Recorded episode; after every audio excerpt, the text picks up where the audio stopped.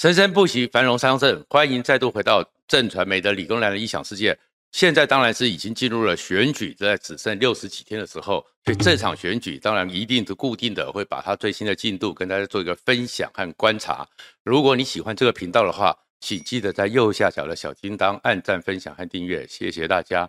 我在前一段时间的时候就已经提出了一个理论，这个理论叫做今年二零二二的选举。会是台湾史上很特殊的一场，叫做减法的战争。什么叫做减法的战争呢？我的定义是这样子：这一场选举吵吵闹闹，从四大公投、中二选区的普选之后，已经吵了一年多了。可这一年多搞到现在为止，其实这场选举呢，第一个没有主角，第二个没有主轴，第三个没有主战场，完全的零碎化。而这样一个零碎化之后呢，其实。整个都碎了以后呢，中间选民、中产阶级、年轻人，就算有关切，可能兴趣也没那么高，所以呢，投票率会偏低。而这投票率会偏低之下，最后这场选举只会变成是比较积极热衷的选民。而这积极热衷的选民呢，当他们慢慢的这些选将发现说没办法继续的扩充，可能今年的投票率会非常的低。可能是史上少数比较偏低的县市长等级的这种大选的投票低投票率，那怎么办？如果我不能扩展，那我就让对方减分。所以这个时候你会看到今年的选举会更加龌龊、更加肮脏，就叫做减法的战争。就是我不会去讲说你们为什么要支持我。你们支持我之后，或像当年陈水扁那个就是百分之百的陈，陈像陈水扁的时候打的就叫做加法的战争，有梦最美，希望相随，台北新故乡，或者是马英九在那个时候在崛起的时候，现在大家他们就对他们两个人都有另外看法，可当年的时候真的是明星，马英九叫做台湾第一，台北第一，或保或者是赵少康他的新党刚起来的时候，保卫中华民国，都是想要去正面的去扩充去加分。但是今年呢，只会打的就是一个减法的战争，所以减法战争你会发现爬分爬到了莫名其妙。当然，从论文，从现在，包含是高虹安抓了一只鸟，那鸟上面曾经是被人家饲养过，有一个鸟环的扣环，都被人家拿出来攻击，打到了这么碎。而这么碎之下呢，只有就是因为他们操作选举人每天一定要有议题，但是其实选民是越来越冷淡冷漠。而这样一个减法战争里面呢，当然就回到了基本盘。可是减法战争里面会有另外一个状况，就是有一群旁边看戏，然后想要热切的当选举导演的人呢，会不自觉的去创造了一些状况，而这种状况反而会让他本来想让对方减法减分的人，最后会变成是自己在减分，会造成他想支持的那一方恐怕会受到更大的伤害。这一段时间最有名的一个情况，最造成一个这种减法的状况，就是慈济和疫苗这件事情。然后虽然民进党的党中央陈时中还在非常清楚的知道不要卷入，但是没有办法，他们必然受到重要的影响。先讲，我们不知道为什么慈济的执行长严博文突然之间会接受联合报的专访。重新去提去年的一整件，不曾经那个疫苗采购，尤其是 BNT 里面的风风雨雨。那当然，民进党在不断的解说，没有要挡，没有要怎么样。可是去年一整年，大家多数的人其实自有定见，包含是当蔡英文因为整个郭台铭他发了千字文脸书，蔡英文约了郭台铭，约了台积电，约了实际，在总统府见面的当天，其实在去年的六月中。监察院也派了是四个属于民进党提名的监察委员，也要去清查采购疫苗，从东阳的 BNT 到后面这一整那些年的状况，到底有没有什么问题？当然，我们知道说监察院有很多时候也蛮政治的，到现在没有给我们答案。所以疫苗的采购确确实实在台湾的选民心中是有各有定见，也会对于整个选举的。这些选将，特别是陈时中，产生一个影响。当然，这件事情此时此刻为什么突然重提，也如同慈济的声明所讲的，大多数都是去年大家知道的事。可是怎么去诠释，就变成各自力量的一个诠释了。而这件事情呢，出来之后，我们先讲这个效果是什么？我们其实今年的选举大概只有台北和桃园是比较重要的地方，其他地方大概都非常的冷淡。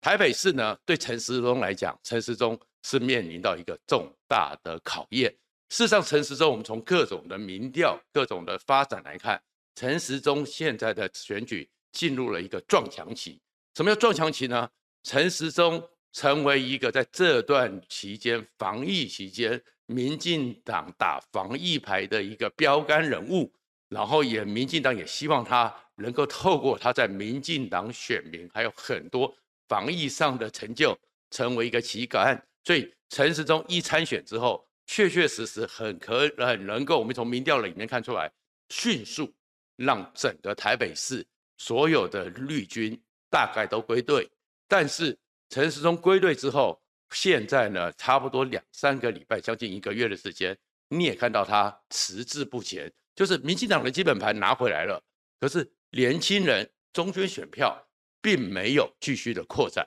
那为什么有这原因？中案中间出现了一次，也就是因为台大审了林志坚论文的事情，民进党蔡英文给和很多人说，你怎么会跟学术对干？这件事情当然影响到陈时中。第二个状况是陈时中呢，他呢有一点点的人设混乱。我们上次也谈过，他到底是要打一个稳健的政策牌，还是一个会跟各种年年年轻族群，就是你会看到他的活动里面开始一下碰这个，一下碰那个，没有一个统一的模式。那当然这就是撞墙期，就是他想要突破，但是突破不了。而这个时候呢，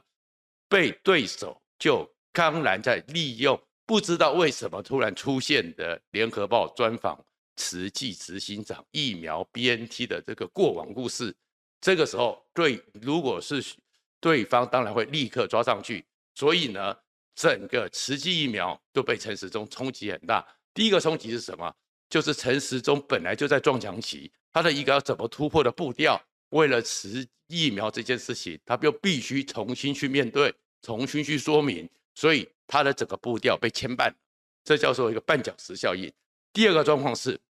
我们在整个台北市的三个候选人里面，仇恨值就是厌恶度最高，达到三成多的，就是陈时中。而你去找这个陈时中仇恨值，从它的核心因素就是疫苗快筛防疫上，就是有很多人对他不满意。所以此时此刻，再把一年多那时候疫苗里面的惊恐、疫苗里面的不满。疫苗里面的怀疑，对高端的很多怀疑，重新拉出来的话，这个时候会巩固对陈时中的仇恨值，而巩固仇恨值对黄珊珊和蒋万安都是一个非常重要的。大家是一直讨论台北市沙卡都之下，黄珊珊会成蒋万安会不会发生弃保？弃保有个关键，就是要对对手的仇恨值非常高，所以就必须是不喜欢民进党的选票。对于陈时中的仇恨值很高，如果陈时中会当选的时候，他们才会做策略性的选择。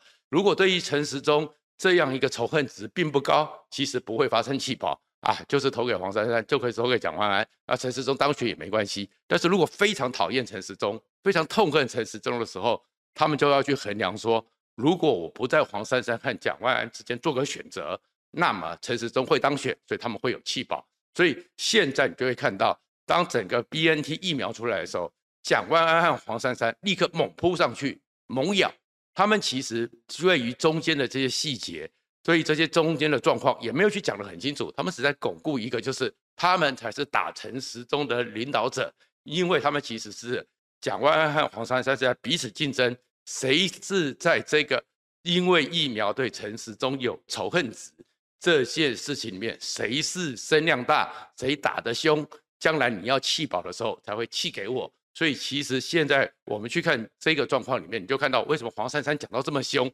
然后他也忘了他自己有 BN ban 的这个问题，或者是蒋万安也忘了说他在卫福委员会的时候对于疫苗几乎毫无贡献，但是一定要猛咬，原因就是一定要去咬住这些块，他们才能够拿到这个仇恨值的认同。最后才可以在弃保里面占了上风。那在可是这样的一个仇恨值里面呢，民进党呢其实是比国民党是懂得汲取教训的。所以你看这一次也实际一出来讲话之后呢，当然民进党的很多侧翼有意见，可是民进党党中央真正亲民进党的媒体、民进党的立法委员们，对于实际都不敢再多讲话，他们很怕再再多讲话，你要跟实际对着干，那么你是不是跟上次要跟台大对着干一样？蔡英文马上顺序崩跌，民进党的选情全面的一片溃散，所以民进党党中央没有讲话。可是民进党的麻烦在说，他们在过去的选举里面，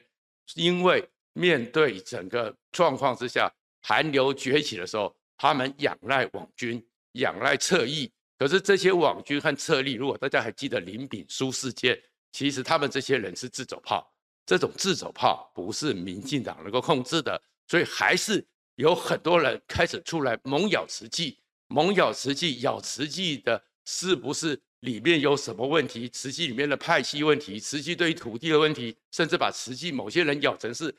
中国的同路人。那这些状况，民进党一再的解释啊，跟我无关，跟我无关，不是民进党党中央讲的，没有用，因为这些侧翼的作为，对于中间选民，对于其他人来讲，就会觉得怎么又来了。所以现在民进党和陈时中的困扰，就是你怎么去处理掉这些猛咬慈济？如果你猛咬瓷器，咬到就是去年的大善人，变成今年的公众中共同路人，你会激起中间选民的反感。那中间选民的反感会有两种效果，一种效果呢，就是呢非常生气，非要教训民进党，那民进党就完了。另外一种情况是，啊，还是不投票。今年的选举真的很无聊。所以，民进党现在最好的希望是这些侧翼乱咬，中间选民和年轻人是觉得很无聊、很冷淡。如果让这些中间选民和年轻人觉得生气，要出来教训民进党，民进党恐怕选情会比现在的已经很紧绷，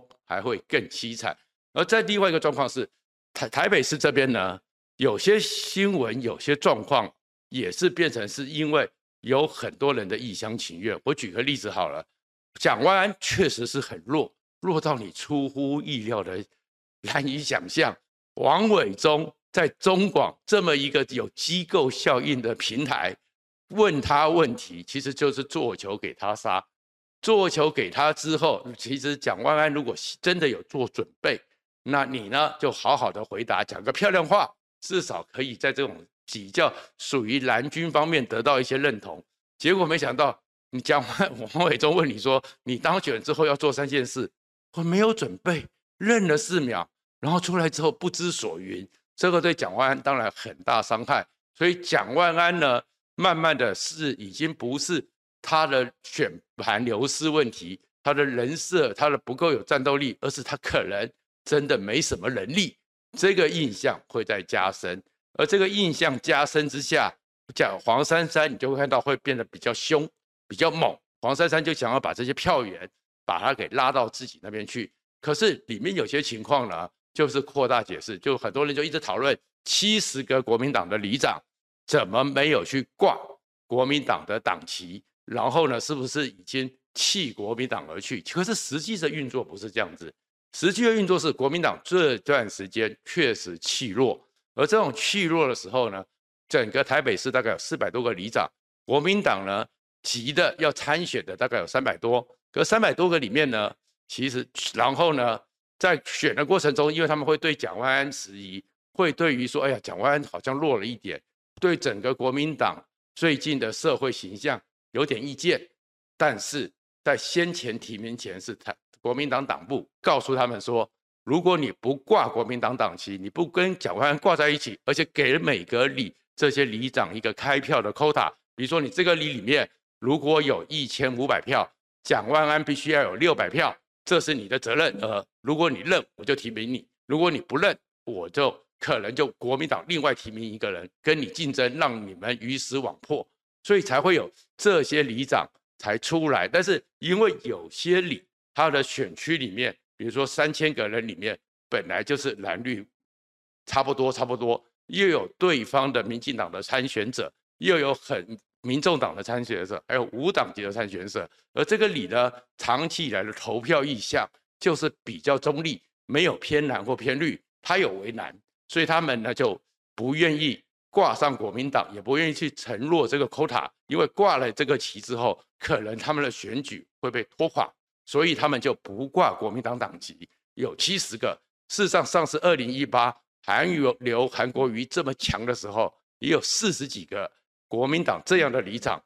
登记参选的时候，明明是国民党的，但是没有挂国民党党籍，所以其实并不是一个新增现象。但是呢，你就看到现在这个时候就马上拿出来做文章，你也可以看到说选这场选举，其实大家已经是无所不用其极的扩大扩张各种的新闻。然后真真假假，其实目的就是减法。所以在这个情况之下，大家也许看到说，好像黄珊珊越来越上去，可是黄珊珊真的有拿到这七十个里长的叛逃吗？恐怕也没有。所以这场选举其实目前的状况，黄珊珊和蒋万安还在竞逐之中。但是陈时中的麻烦就是，如果民进党没办法处理掉那些过度热衷热衷的侧翼。陈时中会很麻烦。那另外一个状况是桃园，桃园的状况呢，其实张善政真的遇到个大麻烦。张善政的麻烦呢，其实一个论文和一个受委托的研究案中间，选民其实心里也知道不完全一样。民进党一直去打这个论文，也会让民进党的选举变得很奇怪，好像民进党全党的唯一主轴就叫替林志渊申林志坚申冤，也很奇怪。所以刚开始的时候，这个论文不，这个所谓的研究案，然后是否有抄袭，对张善政的影响不大。可是拖到了这么几个一个月来，张善政的回应能力，然后让大家傻眼。如果这样一个简单的事情你都说不清楚、讲不明白，每次反反复复，张善政，你真的曾经是当过行政院长的人吗？你真的从二零一二之后进到政府里面？你真的是你传说中的这么优秀吗？不过尔尔，不过尔尔，不可大用。这件形象面面的在张善政上面已经被挂下去了。所以张善政现在出了状况是，你会看到他民调一直持平，民调没办法上去。为什么？因为桃园的很多的中产阶级就觉得你不过就这样子嘛。那很多的科技人发现说，这个科技神话根本是空的，所以他们也不想投票。则不要忘了。在二零一四年的时候，桃园曾经是全台湾县市长投票率偏低的地方。桃园的连选民平均年龄，桃园的所有的人市民是全台湾最平均年龄最低的，不到四十岁，自主性甚至于厌恶性，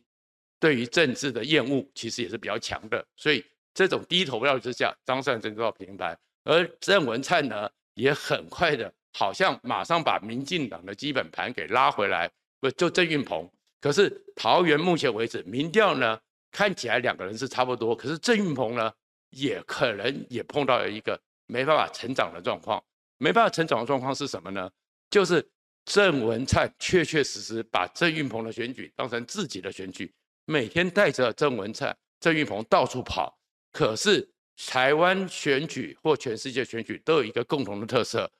说不可能完全转移。例如说，台南市过去赖清德在台南市的时候声望很好，政绩很好，面面俱到，所以赖清德当时是一个完全压倒性的一个胜利，然后达到七成几的得票率。可是赖清德没有办法转移给黄伟哲。那我们也很清楚的知道，严清标在台中的时候呼风唤雨，寒水会冻，但是。严清标就是没有能力把他的所有力量转移给严宽恒。那现在呢？郑运鹏呢？当然，在整个郑文灿的全力的协助之下，简直是郑文灿在选，所以郑运鹏拉到了民进党的基本盘，但是开始跟张善政不相上下。可是很快的，郑运鹏就会碰到一个瓶颈，你是背在郑文灿的背上。你并没有踩在郑文灿的肩膀上，随时投你有什么意义？因为你只是郑文灿的一个